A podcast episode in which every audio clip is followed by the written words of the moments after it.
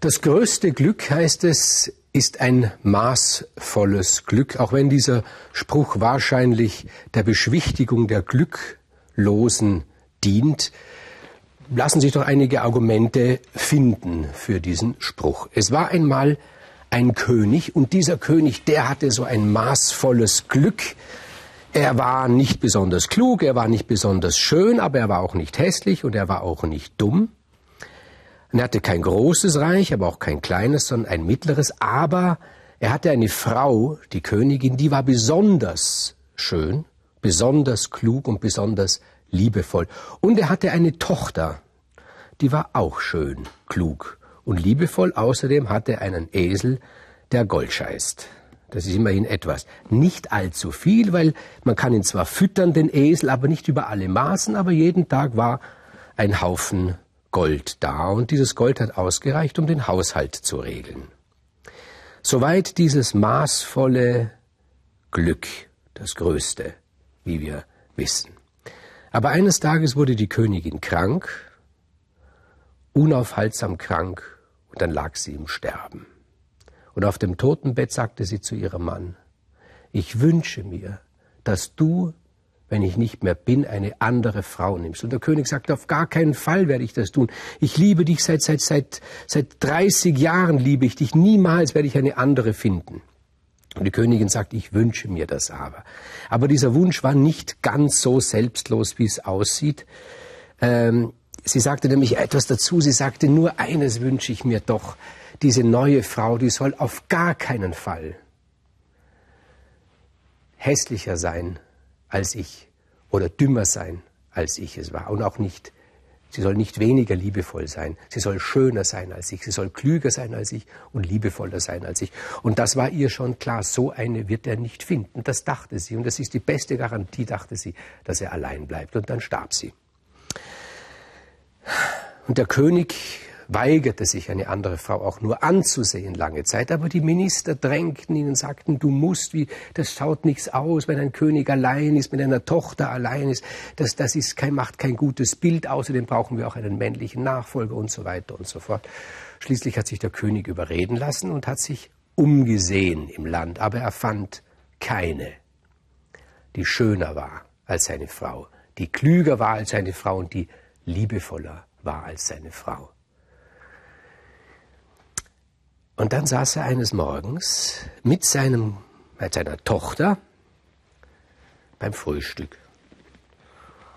Und er blickte seine Tochter an und er dachte sich, sie ist schöner, sie ist klüger und sie ist liebevoller als ihre Mutter, als meine Frau. Und sogar ganz spontan sagte er zu seiner Tochter, ich möchte, dass du meine Frau wirst, dass du mich heiratest. Und sie erschrak natürlich, sie erschrak furchtbar. Und sie sagt, das will ich nicht, ich bin deine Tochter. Und er sagt, ich gebe dir Zeit, bis morgen zu überlegen. Das war ein strenger Ton. Da ging die Tochter zu ihrer Feenpatin. Was ist eine Feenpatin? Das ist ein Geist, der in der Zeit, als die Märchen noch Gültigkeit hatten, besonders den jungen Menschen beistand. Und die Feenpatin sagt, du musst Bedingungen daran knüpfen. Sag ihm, gut, du wirst seine Frau, aber nur, wenn er dir ein Kleid schenkt, das so schön ist wie das Wetter und die Farbe des Wetters hat. Was soll das bedeuten? Was für eine Farbe hat das Wetter? Aber das war eben die Aufgabe. Und die Feenpatin dachte sich, so ein Kleid wird der König nicht herbeischaffen können. Aber der König, der war voll Zuversicht und er hat viel Gold von seinem goldscheißenden Esel angespart und er hat sich den besten Schneider des Landes genommen und hat gesagt, ich möchte ein Kleid haben in der Farbe des Wetters. Und dieser Schneider war sehr geschickt und das Gold hat ihn auch beflügelt und er hat ein Kleid genäht, das hatte tatsächlich die Farbe des Wetters. Dann ging die Tochter wieder zu ihrer Feenpatin und sagte, jetzt habe ich dieses Kleid. Und die Feenpatin sagt, stell noch eine Bedingung. Es soll so schön sein wie die Farbe des Mondes. Aber auch diese Bedingung erfüllte der König mit Hilfe des Schneiders. Eine dritte Bedingung wurde gestellt. Ein Kleid will sie haben, die Tochter, das so schön ist wie die Farbe der Sonne. Das ist unmöglich.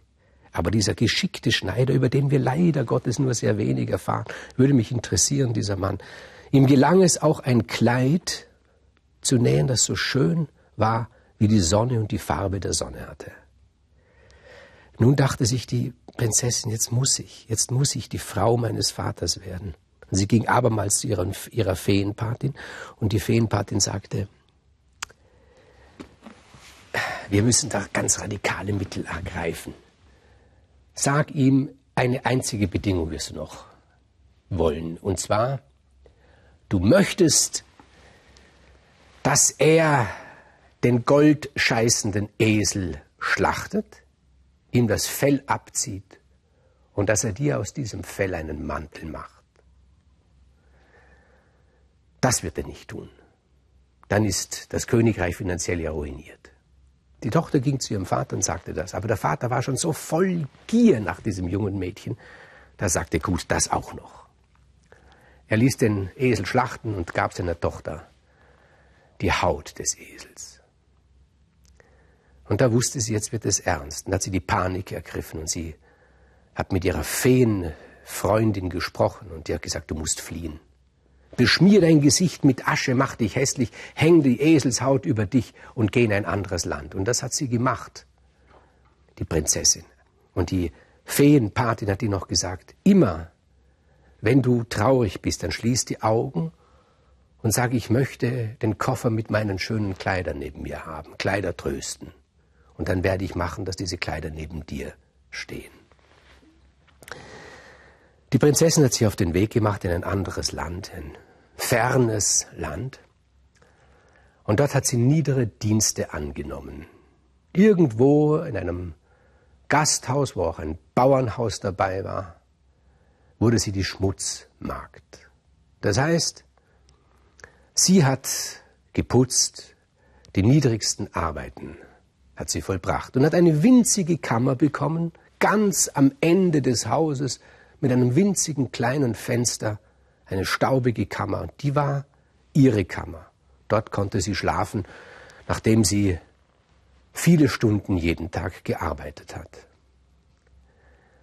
Und jeden Abend, wenn sie dann erschöpft von der Arbeit in ihre Kammer kam, hat sie sich eine kleine Freude gemacht. Sie besaß nämlich einen kleinen Spiegel und sie hat ihr Gesicht gewaschen, dann hat sie die Augen geschlossen und hat gesagt, ich wünsche den Koffer mit meinen Kleidern neben mir. Dann war da der Koffer, dann hat sie sich die schönen Kleider angezogen und hat sich im Spiegel angeschaut und das hat ihr genügt, um zufrieden zu sein. Und in diesem fernen Land lebte natürlich ein König und dieser König hatte einen Sohn, den Prinzen, und der war im heiratsfähigen Alter und er hat sich so im Land umgesehen, ist herumgereist und dieser Bauernhof und dieser Gasthof, der gehörte dem König und da kam der Prinz eines Tages und hat dort übernachtet und hat sich diesen Hof angeschaut, seinen Besitz. Es war schon Abend. Und dann kam er ganz ans Ende dieses langen Ganges, wo hinten die Kammer der Prinzessin die dort nur die Eselshaut genannt wurde, weil sie eben bekleidet mit einer Eselshaut gekommen ist, diese hässliche Eselshaut, wie sie genannt worden, wo dieses Mädchen dort wohnte. Und er hat sich gedacht, was ist das wohl für eine Kammer? Es war ganz still und durch, unter dem, der Tür, durch die Ritze schien ein Licht. Und er hat sich gedacht, Jetzt will ich nicht gleich eintreten, das gehört sich nicht. Ich möchte auch nicht klopfen. Ich will erstmal durchs Schlüsselloch schauen. Dann schaute er durchs Schlüsselloch und er sah darin die Prinzessin, die sich gerade schön gemacht hat, ihr Gesicht gewaschen hat und das Kleid in der Farbe des Wetters angezogen hat. Sie war so wunderschön, dass sein Herz erfüllt war von Sehnsucht nach diesem Mädchen. Aber er hat sich auch nicht getraut zu klopfen. Er war so eingeschüchtert durch diese Schönheit. Dann hat er die Besitzer des Hofes, die dort gearbeitet haben, gefragt, was ist mit dieser Kammer? Ach, dort wohnt unsere Schmutzmagd, war die Antwort. Die hässliche Eselshaut. Aha. Aber am nächsten Tag ist er wieder am Abend hingeschlichen, hat sich gedacht, vielleicht nehme ich mir jetzt ein Herz und klopf an, aber hat zuerst wieder durch das Schlüsselloch geschaut und da sah er eine noch viel schönere Gestalt, denn Eselshaut, die Prinzessin, hatte sich an diesem Abend das Kleid angezogen, das so schön war wie der Mond, das die Farbe des Mondes hatte. Und der Prinz war entzückt, sein Herz klopfte, aber er hat sich wieder nicht getraut, die Tür zu öffnen. Am nächsten Tag hat er sich gedacht, noch einmal werde ich schauen. Und dann war sie am schönsten. Dort hat sich die Prinzessin an diesem Abend nämlich, nachdem sich das Gesicht gewaschen hat, das Kleid angezogen von der Farbe der Sonne. Das strahlte so wunderbar, dass der Prinz die Scheu überwunden hat und er hat angeklopft. Und Eselshaut, die Prinzessin, ist sehr erschrocken. Sie hat sich schnell Asche ins Gesicht geworfen.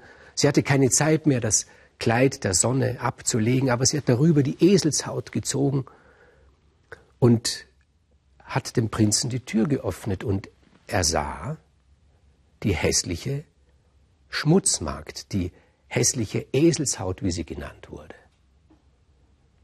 Und da hat er sich gedacht, es muss am Schloss liegen. Es muss an dem Schlüsselloch liegen.